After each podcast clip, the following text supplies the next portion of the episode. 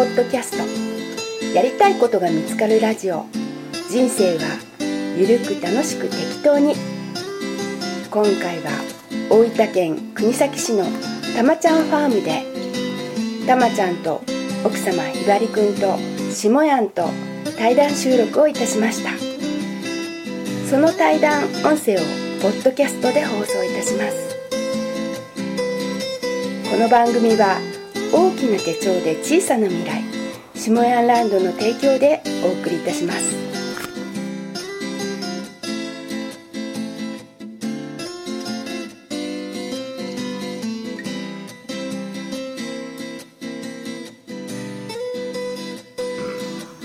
で僕が、まあ、昨日から話してて思ったのは、あの昔の自分を取り戻そうっていう、はいはいはいはい。吉村ね前からそれよく言ってましたもんね。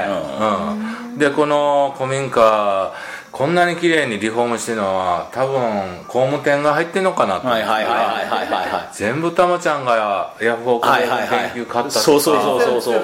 えー、マジで？みたいな。そんなたまちゃん何？そんなあのえ日曜大工の趣味あるん？って聞いたらいやいや小さな頃からお親父お父さんおじいちゃんが大工でみたいな、いややってたからって。もうプロやんけそれ。みたいな。ねあ私が中学時代までは大工になるんだって夢を持ってあの生きてたんですけど。じいちゃんから呼ばれましてね。ほんでもう大工はもう今から仕事がなくなるからお前あと継ぐなって言われて。ううん。ほんで人生のエアポケットに入ったんですそこからね。あ目標がポコってなくなるわけで。何目指したらいいかわからんみたいな。で気がついたらエアポケットに入ってグレてたみたいな。でも巡り巡ってね美香さんと一緒に住んでまあひょんなきっかけからこのまあ本当にねここお化け屋敷みたいなとこだったんですよ。大家さんには怒られそうな感じですけどいや本当に天井はね腐って抜けとるわ。コウモリはそこでぶら下がっとるわ。床はトランポリンみたいになってトランポリンで遊んでたらズボーって入って大変な目に遭うわみたいなね。でそれをまああの実家が大工なもんですから、まあ、あの宮崎に帰ってあの父に相談したんですよ、はい。あの自分たちの手でその家を直そうと思ってるっつって。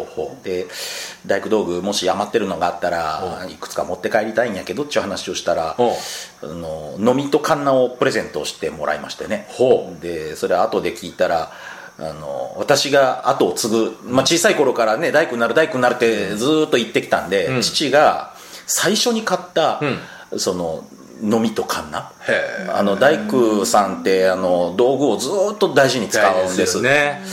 でそれをねいつかその息子にそのプレゼントしようって思ってたやつをお私にくださって。へ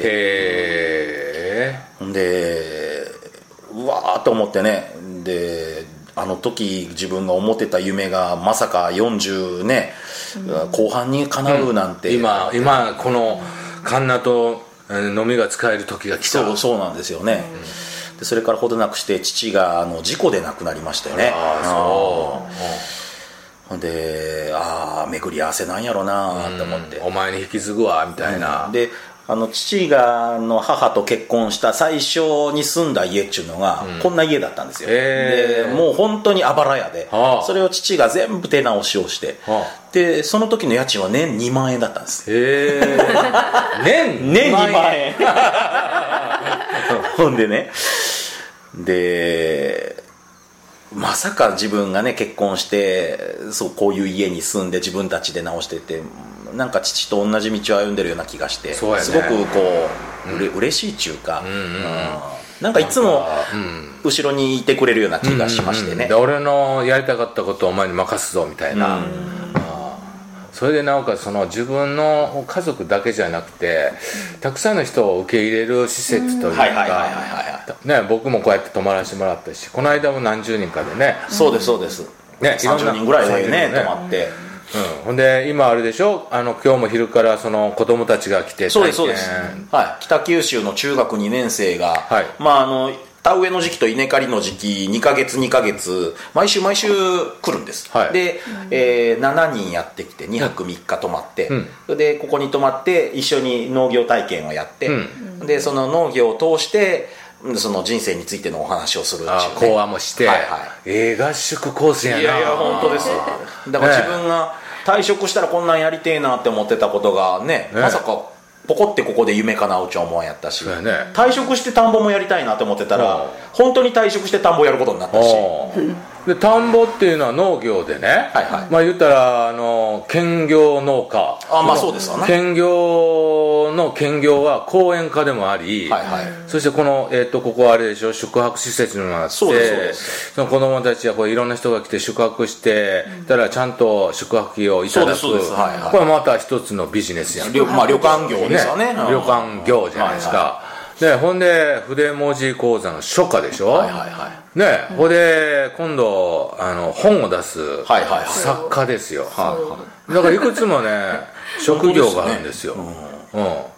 うん、うん、だからそういうあのこれからの時代はもう本当にあの多重力って言いまして、たくさんのものが重なって、職業もいくつも持ってます、いろんな顔を持っている職業を持っている人がやっぱり人生楽しめるんちゃうかなって、うん。昔はまあ一つのものに専専門でこう極めるっていう、うん。カリスマのね、えー成功者っていうのはそうだったと思うんですけど、これからはもう楽しみ組となっていろんな自分に備わった才能がいっぱい眠ってるはずやから、だから、あのー子供の頃になんか夢中になった才能をもう一回掘り出して、なりたかったものをリベンジするんや言って、えーたまちゃんはその大工になりたかったっていうその中学生の頃の夢が、この40後半で蘇ってきて。そうなんですそうなんです。自分の家をね、うん当たられるっていうのはねすごいしかも大家さんもね太っ腹で、うもうどんなにやってもいいですからっつって、もうだってここに壁とかもあったのに全部ぶち抜きましたからねドカーンって。そうなんや。階段も取っちゃったしね。階段も取りましたからねこれ2つあった階段を1つに。そうなんや。だから大家さんが初めて来た時に「うん。あら!」って言いましたからね。こんなになったの？激変もいいとこじゃんみたいなね。うん。いやさすがもうその大工としてのたまちゃんのまあ本領発揮ですよね。僕の人生のテーマは本領発揮なんですよ、やっぱり僕もやっぱサラリーマン20年間勤めてて自分の才能をこうとどめ押し殺してて、物を売ってお金を稼いで物を売ってトップセールスマンっていっぱい給料もらう、ま違うその方向で頑張ってきて、しんどいな辛いな面白くないなでも頑張らんと頑張らんとって言って、あの違うなんか方向で歩んでてだけどいろんな人との出会いでね、やっぱり俺の本領発揮はものづくりや。って、だから手帳作って下ヤンカット筆ペン作って、筆文字の世界作って CD 作って、小冊子作って本を作ってでそこを作るね、僕もやっぱり職人肌の生き方が俺の本領発揮やって気がついて、ほんであのセールスマンを辞めて、ああいうあのぼったくり手帳で これで宗教広めたろか。教祖様になったろかみたいなね。ねえまんまと引っかかったのたまちゃん。ほんまにね罠にかかりよった。でも私の師匠は夫なんですよ。あそっだか師匠の師匠だからうん。本当教祖様。あ教祖様や。この人ももう罠にかかってるんですか罠に罠にかかるよって。みたまあでもそれでねやっぱこう騙されてこんなにパラダイスにたどり着けるんやったらそれ罠じゃないですよねすでにね、ううん。でも世の中たくさんの人が罠だって言ってるんですよね、うんうん。騙されるもんか、うんうん。だから考えようなんだな考えようですよ、ね。うん。やっぱり素直ですよ必要なのいやは本当だうん。わ、本当にねあのー素直な人が一番あの幸せになれるようになってるんやと思う、僕はあのー今月も中学校で講演するわけですけど、はいはい。はい中学校とか学生向けの講演の時は必ず勉強はできんでもええんやと、もう運動音痴でススポーツができなくてもええねん。そんなんで落ち込まんで。もうとにかく人気者になればええねんって、勉強できなくても人気者で人で人から好かれてたら教えてくれるし、カンニングさせてもらえるし。で お前やったら見せたるわみたいな。で大人になってもいや仕事で失敗して落ち込んでんねん言ったら絶対応援してくれたり助けたりくれたりするわけやんか、それは人に好かれてるからなんやって。そうですね。うん、人に好かれてたら別に勉強できなくても学歴なくてもいいんやでって、ああ社会人になってみんな成功するよって、そのこの人好きやからあんたから物買うわ言ってあなたの営業成績上がるし、ほんでその人に好かれるためには何が必要かっていうと素直さなんやって、うんうん素直な人はみんなに好かれる、うんあこのいついいやつやなって。だから素直になる勉強すればいいんやって、うん。それを僕は素直な法則って言うんやけど、どうやったら素直になれるか方法を教えたるわ言って、うん。それはもう口癖や。もうくこの口癖使ってる人はみんな素直やって、で3つあんねんけど「すごいですね」って言っとくね、なるほど」ってうなずいとくね面白いですね。ってうなずいとくね。そしたらすごいですね。の「す」なるほどの「な」面白いですね。の「お」「す」な「お」や。うん。これだけ言うとったら連発しとったら先輩から好かれるしやな。お前可愛いやつやな。お前教えがいがあるわ。つついてこい言うて、あのいろんなことをあの教えてくれ助けてくれたりして、もうそれ自然と人に好かれるねん、うんでも簡単やろって勉強できなくてもええねんで素直になっとったら、大人になってもあのねあの変いい人に騙されたらちゃんとその人に近づくわけやから、うん。でそうやって幸せ掴んでいくねん、これがまあお俺の下屋の素直な法則なんやけどなっつって、うんうんだけどなたまに頑固な人おるやろ。うちの旦那めちゃめちゃ頑固でね絶対治りませんね。んで奥さん来んねん、でもなそんな頑固な人でも素直に変われる方法がある、mm. うん、それはな。頑固な汚れのつけ置き洗い。つけ置き洗い理論ちゅうねや。その頑固な人を素直な人の中にポンと掘り込んでしばらく1週間ぐらい旅させんねん。それつけ置き洗いっちゅうねや。あれ右見ても左見ても後ろ見てもみんな素直な人に囲まれたら「いやみんなこの人みんな素直なんや」ええって言ってだんだんつけ置き洗いで汚れ頑固な汚れが取れていくんやねん浮 き上がって。ねそうそう浮き上がってくねん。汚れがうわーって。ほいで漂白剤入れたら真っ白なんで。つつけ置き洗い理論や。なるほど。面白い。面白い。うんうん。これは俺がいつも言ってるね。すね。頑固なあのあの人も性格直せますよってつけ置き洗い。理論や。つけ置き洗いそういうグループ入れとけって。そのグループが下ファミなんやなるほどね。そうね。うん、昨日ねおとつい高知ワンデーセミナーにもね大阪から夫婦が来来たんですよ、はいはい。50ぐらいの夫婦がね。へトッシーっていう人がはあの本気塾入る時に、うん。奥さんにもう土下座するような気持ちで「頼むから俺人生もう最後のチャンスや思って下屋の本気塾入らしてくれ」12万かかんねんうちはそんな家計余裕ないのにさあんた騙されてんのちゃうの？とかね奥さんがまあそういう普通はそうやんな。あもうもうどう考えてもそうですよだって。誰やねん下屋みたいな。一人で12万とかい。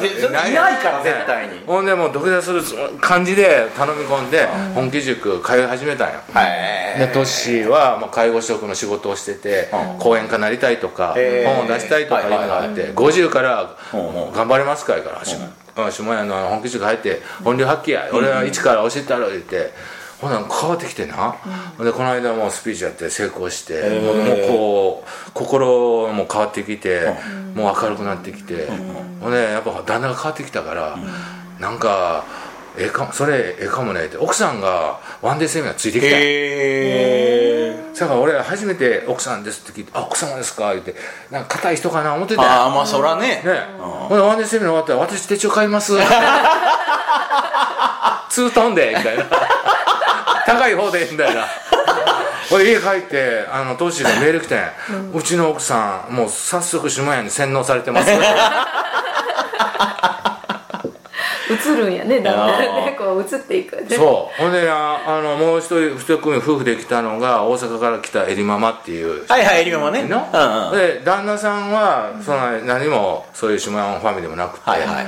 ただあの運転手とかで今までしとったんやけど、初めてワンデーに旦那も参加してんへえな。で俺の世界全然知らんねんで、はいはい。でもう全くあのたまちゃんと一緒で話しかけてこえへんし、ほんであの講座ワンデー講座中もこの話こうやって寝ててるし、あ興味ないんやなって思ってたんや、ほんで車で来はったから、高知湾でセミナー終わって、エリママと二人でこう車でな大阪に帰ってる最中な、車で音楽かけてたんや、ね。ほんで旦那がな、もうその音楽止めて下屋 CD かけてよ。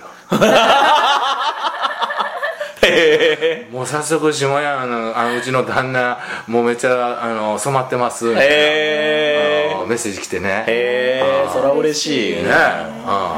うんでそうやってつけ置き洗いやん。うん本当だわ。一日ねうん one day つけ置き。 one day つけ置き。 one day つけ置き。は有効だわ。有効だから奥さんねもうガーンと変わって旦那さんもね、もう早速下屋もう下屋のこと理解して好きになったから、私また下屋のとこ行く言うたら「はい行っておいといて」って言うようになりましたって言って、へそんな思いやでな、ね、うんもうご夫婦で来てくれるとまたねそうやね、うん。で夫婦で来るとな、お互いがねあの一緒に行こうかって、夫婦むつまじくなるし、うん。なんかわけのわからんの言っとんなって言われるよりは、ねそうそうそうそう。私が行くよとかこの間なんか本家塾どっち夫婦どっちが入るかな。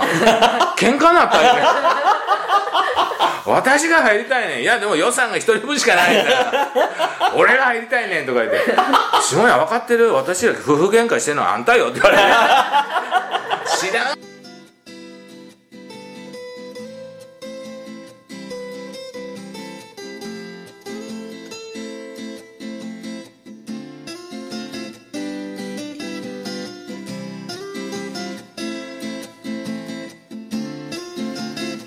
やんのポッドキャストやりたいことが見つかるラジオ。人生はゆるく楽しく適当に。